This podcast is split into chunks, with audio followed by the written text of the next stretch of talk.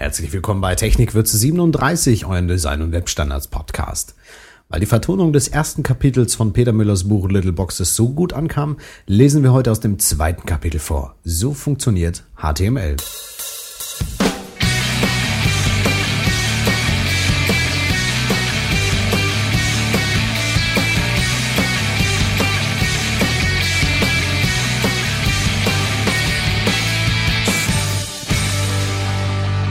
Heute ist Montag, der 4. September und mein letzter Urlaubstag. Die letzten 14 Tage füllte ich meine eigentlich nötige Auszeit mit dem Befüllen von Kartons, Auseinander- und Zusammenbauen von Möbeln, Verlegen von Laminat, Streichen von Wänden und Einräumen der neuen Wohnung. Freizeit hatte ich also keine.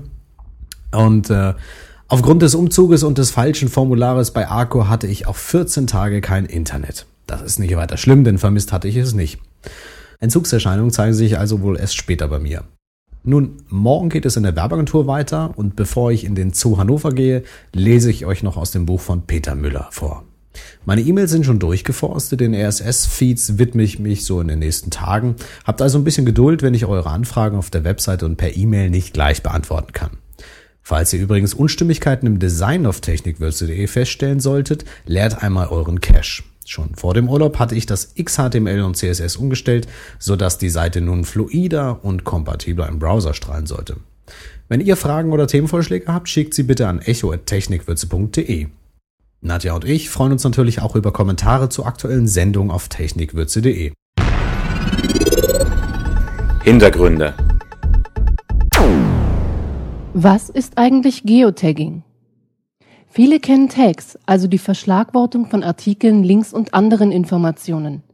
Jetzt taucht ein neuer Begriff auf, Geotagging. Aber was ist das eigentlich?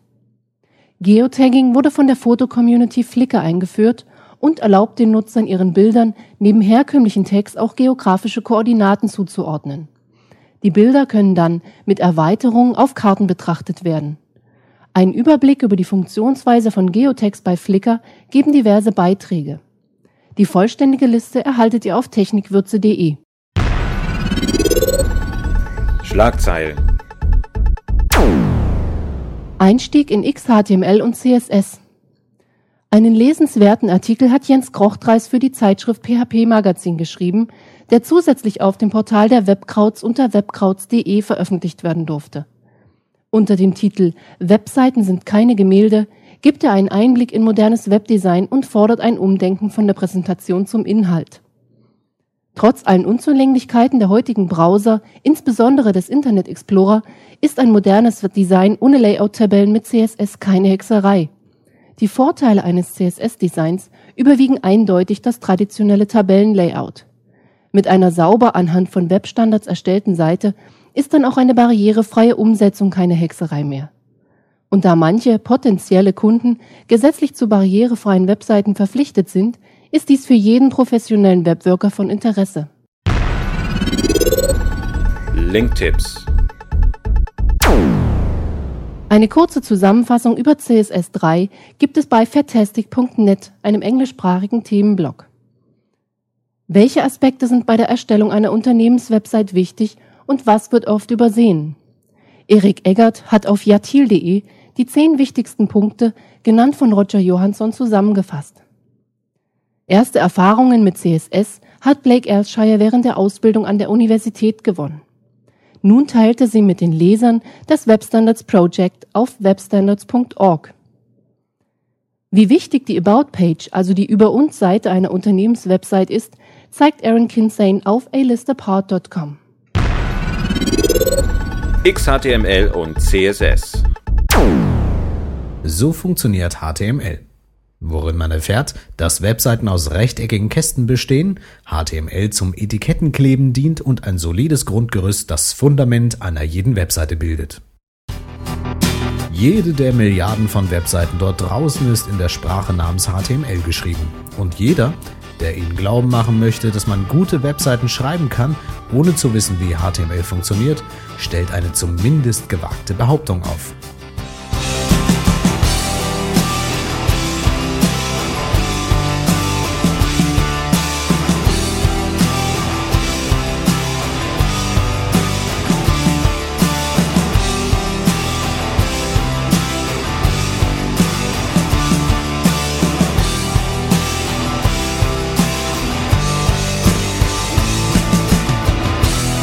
Webseiten bestehen aus rechteckigen Kästen, die im Browserfenster übereinander, nebeneinander und ineinander gestapelt werden.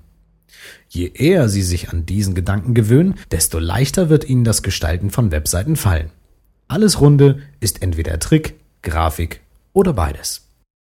Beim Umgang mit diesen Kästchen haben die Sprachen HTML und CSS, Cascading Style Sheets, klar getrennte Aufgaben. HTML ist der Maurer, der das Haus und die Zimmeraufteilung anlegt.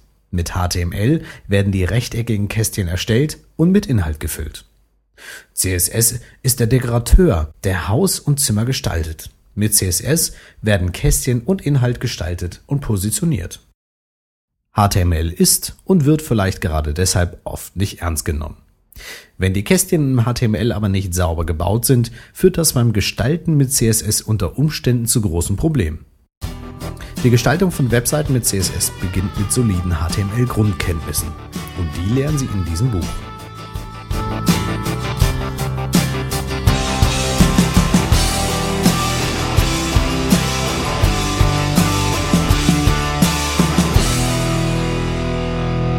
Was ist HTML eigentlich? HTML steht für Hypertext Markup Language, Englisch für Sprache zur Markierung von Hypertext. Diese Übersetzung stimmt zwar, ist aber nicht sehr aussagekräftig. Deshalb hier eine etwas genauere Charakterisierung dieser vier Buchstaben.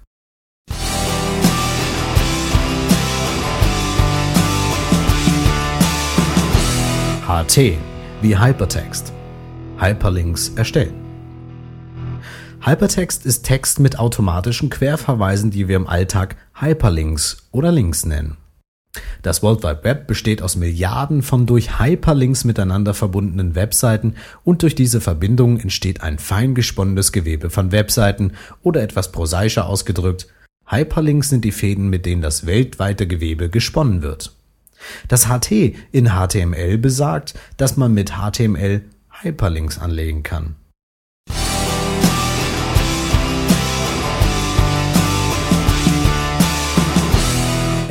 Wie Markup, Etiketten kleben. Markup wird oft mit Auszeichnungen übersetzt.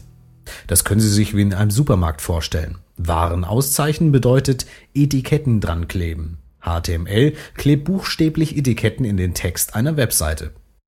Die HTML-Etiketten stehen in Spitzenklammern und heißen Tags, was auf Deutsch Etikett bedeutet. Der Browser weiß durch die Tags, dass der Text dazwischen ein ganz normaler Fließtextabsatz ist. P steht im Beispiel übrigens für Paragraph. Ein Paragraph wird durch ein P-Element gekennzeichnet. Dies steht übrigens für Paragraph, auf Deutsch Absatz.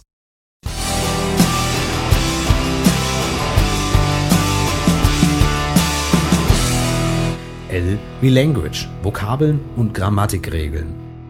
HTML ist eine Sprache und dementsprechend gibt es Vokabeln und Grammatikregeln. Tags, Elemente und Attribute und Grammatikregeln. Alles muss gelernt und zum Teil penibel umgesetzt werden.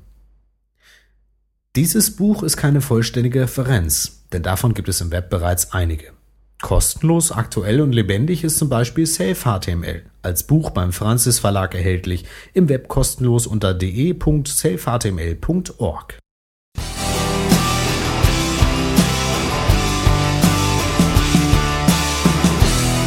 XHTML, die neueste Version von HTML.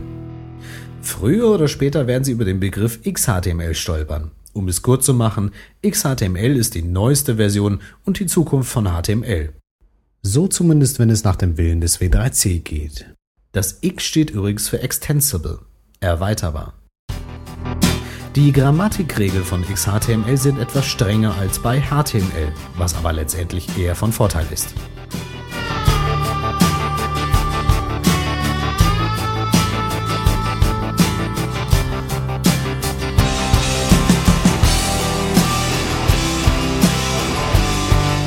Dies war der erste Teil des zweiten Kapitels aus dem Buch von Peter Müller Little Boxes Webseiten gestalten mit CSS. Weitere Informationen zu diesem Buch auf infotecten.de oder little-boxes.de.